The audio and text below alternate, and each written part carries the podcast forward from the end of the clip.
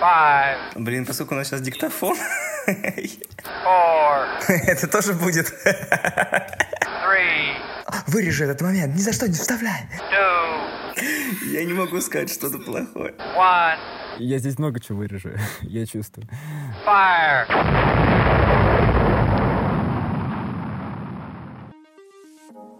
Всем привет на Первой Космическом. Это «Ближе к звездам» и это наша новая рубрика БКЗ подкаст. Здесь мы общаемся на актуальные и не очень актуальные темы с очень интересными и разными людьми, которым не нужно лететь в космос, чтобы стать ближе к звездам, потому что у них и самих внутри целая галактика. И сегодня у нас в гостях фотограф, победитель всероссийского конкурса The Best of Russia Photo, комиссар педагогического отряда «Родник», да и просто классный и приятный человек с прикольным чувством юмора Валентин Морозов. Так что микрофон Антон Сергеев, настройте ваши телефоны или то, что вы слушаете, и поехали!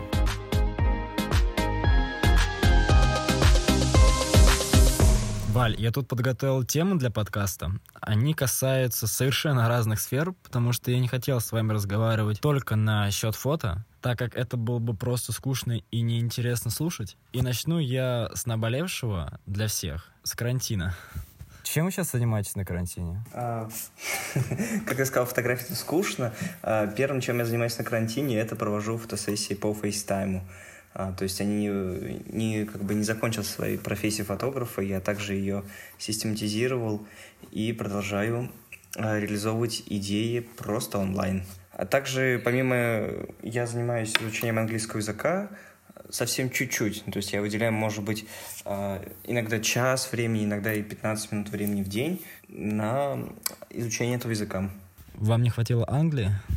Ни разу не хватило, то что я по ней скучаю, а iPhone мне напоминает про поездку в Англию.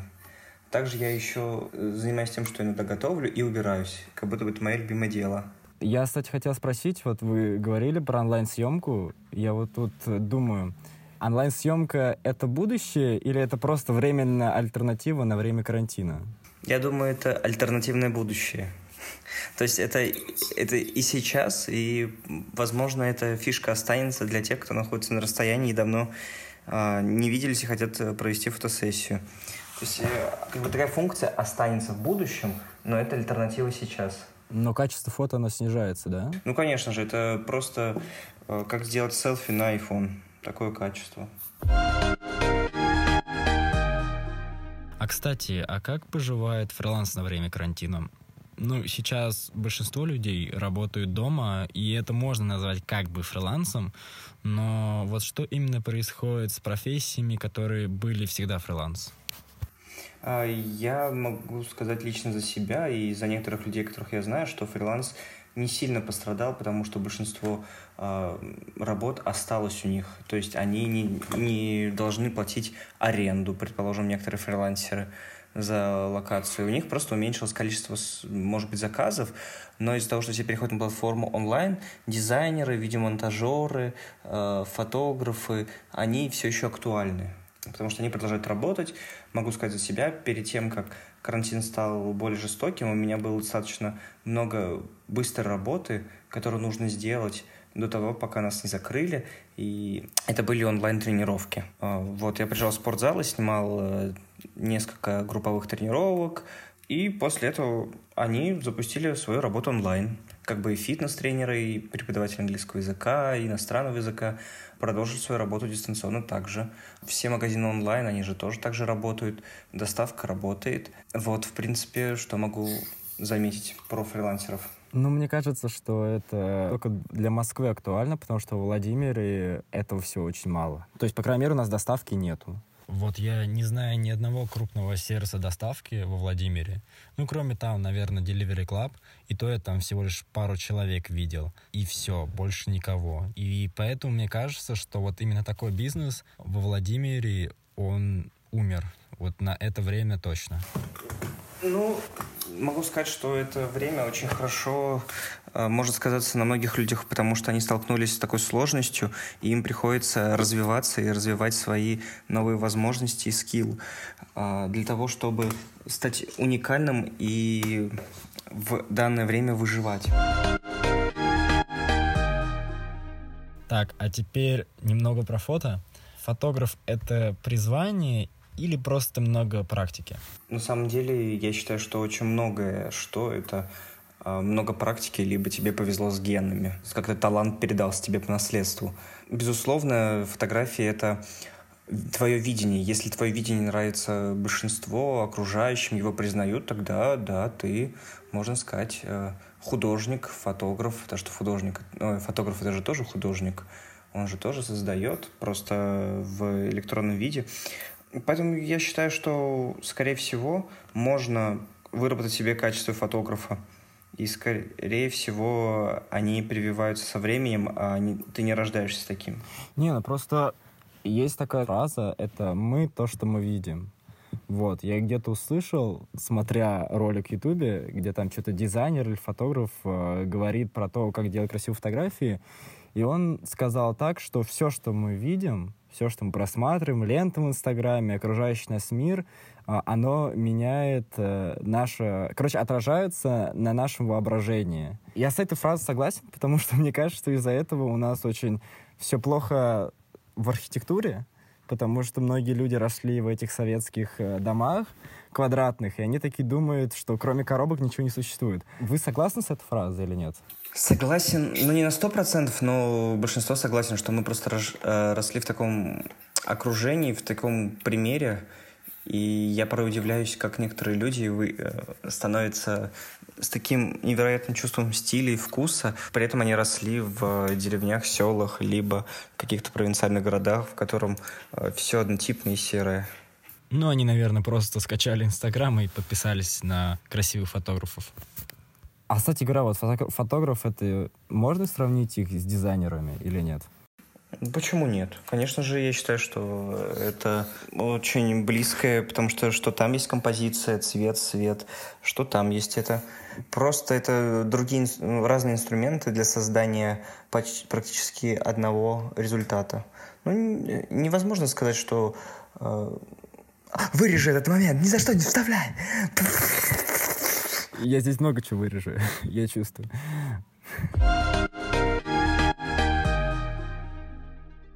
Короче, я хотел спросить по поводу еще образования, потому что вы прям яркий пример того, что российское образование, оно неэффективное. Не, ну почему? Оно эффективное. Ну просто это... Валь, ну вы, вы учились на технолога. Технолога питания. Не, ну если бы я сам захотел пойти э, быть технологом питания, то, конечно же, я бы мог подтвердить, что это оно эффективное, ведь э, я же сам просто решил не идти по этой профессии. А почему, кстати, не хотели идти по этой профессии? Поняли, что не ваше? Ну, скорее всего, я рос в такое время, когда преподаватели нас не вдохновляли на разные другие профессии, кроме как врач, преподаватель, а, юрист. И мы даже не знали, у нас не было на слуху, мы тогда редко пользовались интернетом, а, практически не было возможности либо нужды. И получается, что у меня даже телефон э, толком-то был без э, какого-то большого доступа в интернет, и я не видел никаких там блогеров, примеров того, на кого бы я хотел быть похожим. Я хотел быть врачом, и мой репетитор по химии мне сказал, что есть такая профессия, как технолог питания, ты просто будешь заниматься едой. А врачи, для тебя это будет скучная профессия, так как у тебя есть э, такой творческий потенциал, скорее всего, тебе будет тяжеловато быть врачом. Мне сказали тогда попробуй технолога питания, детское питание, и что всегда ты будешь при хлебе. Если что, ты можешь э, как бы уйти работать в ресторан, не ресторан, повар, не повар. Я подумал, ну почему бы и нет, химию я люблю. Подал документы в пищевой университет, университет туризма и сервиса, и вот прошел в университет туризма и сервиса на бюджетное место и выбрал этот вуз. Валь, вы когда там школу заканчивали? В 2011 году. Валь, ничего не изменил. Ничего. У преподавателей... Потому что преподаватели остались те же, по факту. И они то же самое пропагандируют нам. Э, нет, почему у нас, у нас достаточно обновился э, преподавательский состав. Они стали более моложе, но детям повезло то, что они реально сейчас могут э, в Инстаграме, на Ютубе, в Твиттере и в других соцсетях наблюдать какие-то другие профессии, которые могут их вдохновить. Ну, это да, но просто это не всегда работает. Просто я вот э, как человек, который поступил на первый курс, я просто увидел, что большая часть из моей группы, которая была в ЛГУ, она даже не знала, куда оно пошло. То есть оно, вот я пошел на экономическую безопасность, и многие люди просто не знали, чем занимается специалист по экономической безопасности. Но они осознанно отдали деньги за то, чтобы учиться. И я вряд ли думаю, что после того, как они отучатся, они захотят стать этими специалистами. Ну, слушай, мне кажется, просто в процентном соотношении э, мой год и год твоего выпуска отличается в плане людей, которые не знают, куда пойти.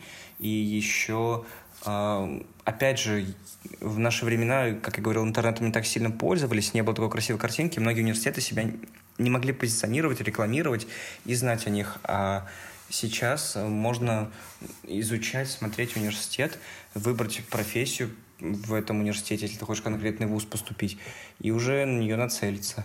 А тогда я могу сказать, что как-то мы даже об этом не особо парились. Я вот, кстати говоря, подводя в этом к вопросу, а нужен ли ГПР в России? Но вы знаете, что такое ГПР? Кто такой ГПР? ГПР — это, я надеюсь, я правильно прочитал, это, короче, в Америке есть такая а, особенность, что после того, как школьники заканчивают образование, у них есть год, в который они путешествуют, ищут себя и выбирают, куда они пойдут учиться дальше. То есть они осознанно, э, то есть ни на что не отвлекаясь, они только делают э, выбор, куда они дальше пойдут. Хм. Это для парней это армия. Ну, армия, я не считаю, что это год подумать. Армия — это просто потерять его. Как вы думаете, в России нужен такой год или нет? Зачем? Мне кажется, ты все равно ты год тоже тратите время. Ну, это, это игра такой сапер, я бы тебе сказать могу, что ты можешь этот год потерять либо в университете, можешь потерять его впустую, или у тебя потом не будет возможности поступить. Это как пример выпуска 2012 года, когда ответы ЕГЭ в сети появились раньше времени, и некоторые люди, которые смогли найти доступ к ответам, написали ЕГЭ лучше отличников и поступили в хорошие вузы на бюджет, когда люди, которые готовились и не мухлевали, сдали результаты хуже. Да, такой год был? 2012, да. Пипец. Если бы я поступал со своими баллами в 2012 году, то я бы не прошел на бюджет, потому что там баллы были сверхзавышены у многих людей. Не, ну смотрите, я не считаю, что это потеря года, потому что, например, ну, можно просто этот год ничего не делать. Например, есть другая в Америке технология, это не гэп это просто называется бакалавриат, где люди первые там несколько лет обучения, ну, вроде 4 года или 3, оно обучается чему хочет. То есть, например, там человек может пойти на курс на музыке, но при этом еще пойти на курс математики. Потом либо на курс хи- на химии или курс актерского мастерства. И он как бы вот так вот пробует и потом выбирает, чем он хочет заниматься. Да, это очень крутая система. Она бы, э, думаю, мне помогла бы, если бы мне предоставили возможность раньше времени узнать про э, возможности фотошопа и профессии фотографа, либо какого-нибудь там экспедитора, путешественника. Точнее, конечно, научного экспедитора, а не просто экспедитор. Либо документальную фотографию, я бы ей занялся. Поэтому, как вы думаете, сейчас есть проблема в высшем образовании Российской Федерации или нет? Ну, слушай, это же все познается в сравнении. Как мне казалось, что все было достаточно хорошо, что мне, когда я занимался репетитором, я, конечно же, больше получал знаний, чем в школе. А, но в школе те знания, которые я получал, у меня, конечно же, с годами не особо пригодились. А, но они, наверное, развивали во мне логику и какие-то другие знания. А в университете у меня были лишние предметы, опять же, тебе могу сказать, но система была неэффективна в том плане, что у нас была бально-рейтинговая система. Ты мог появляться на всех парах, э, сдавать задания на четверке, но в конце твой балл мог выводить тебя на пятерке из-за того, что ты посещал и все сдавал. Теперь другая тема. Путешествие. Доллар по 80 ну, сейчас уже не 80, 70. Типа, может быть, Валь, вместо Норвегии в Алтай? Да, это хорошее сравнение. Я, конечно, был уже в Алтае, как ты сказал, в Алтае. Я ездил на Мультинские озера и думал, конечно же, стоит дальше изучать Россию в нынешнее время. Почему бы нет? Я понимаю, что Норвегия мне пока не светит, и поэтому не просиживать же этот год как ты говорил, с э, этим, э, с этим фразом гепальт, гепальт. Не, вы, кстати говоря, в Норвегии не поедете в этом году? Я думаю, нет. Я думаю, оставить мечтой, какая она есть, что отметить день рождения в Норвегии. А, ну да, я же за это голосовал как раз. Ну, видишь, Антон, я прислушался к твоему мнению, подумал, что все-таки оно э, экспертное, и поэтому даже не сомневался в своем выборе. Почему я это и говорил про Алтай? Я просто думаю, развит ли в России внутренний туризм?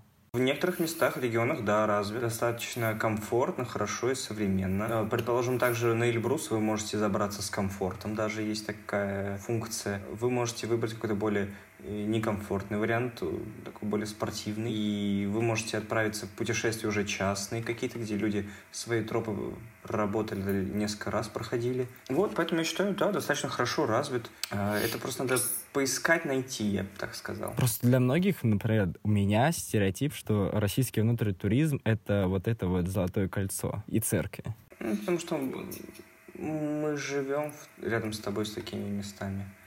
Возможно, если ты жил бы в Екатеринбурге, ты бы не думал о золо- Золотом кольце. Следующая тема. Вы же путешествовали по странам Европы. Ага, я в Италии, в Испании, да, У нас же с ними разный менталитет, я правильно понимаю? конечно. О чем отличие? Ну, отличие в воспитании, в поведении, в открытости. Предположим, русский человек тебе сможет стать другом э, буквально за сутки, за пару часов, минут, когда в Европе они не все тебя близко подпускают. Они могут казаться твоими друзьями, но на самом деле они э, держат тебя в стороне чуть-чуть. А в чем еще? Ну, это, опять же, если сравнить с Москвой, Москва это тоже как отдельная страна, я могу бы сказать, что у нас жизнь более круглосуточная, чем у них. У них уже там в некоторых городах в 10 не можешь найти магазина, где он можешь еды купить. Ну, сейчас, может быть, и побольше. Предположим, в Кёльне мы искали, мне кажется, только час магазин какой-нибудь после 10, чтобы купить нам попить, поесть. Тогда мне кажется, что путеше- путешествие же оно меняет сознание, да, человека. Конечно же, в восприятии мира ты сталкиваешься с э, некоторыми сложностями перед собой. Ты выходишь из зоны комфорта, ты знакомишься с новыми людьми, а, ты, грубо говоря, переживаешь какие-то моменты жизни. Если ты с каким-то человеком еще другим путешествуешь, то это еще вас ближе как бы делает, объединяет. Либо, наоборот, очень отдаляет, если вы столкнулись с каким-то там конфликтом, проблемой и не можете ее разрешить. Это такое оставляет отпечаток на долгое время. Короче, итог такой, что путешествовать нужно. О, конечно, конечно. Окей. У меня закончились темы. Все. Это был БКЗ подкаст. Спасибо, что вы его дослушали. Оценивайте его, оставляйте свои отзывы и пишите, кого бы вы хотели услышать в следующий раз. А также подписывайтесь на нашу группу ВКонтакте, на инстаграм-профиль и канал в Телеграме. А у микрофона был Антон Сергеев. Всем пока!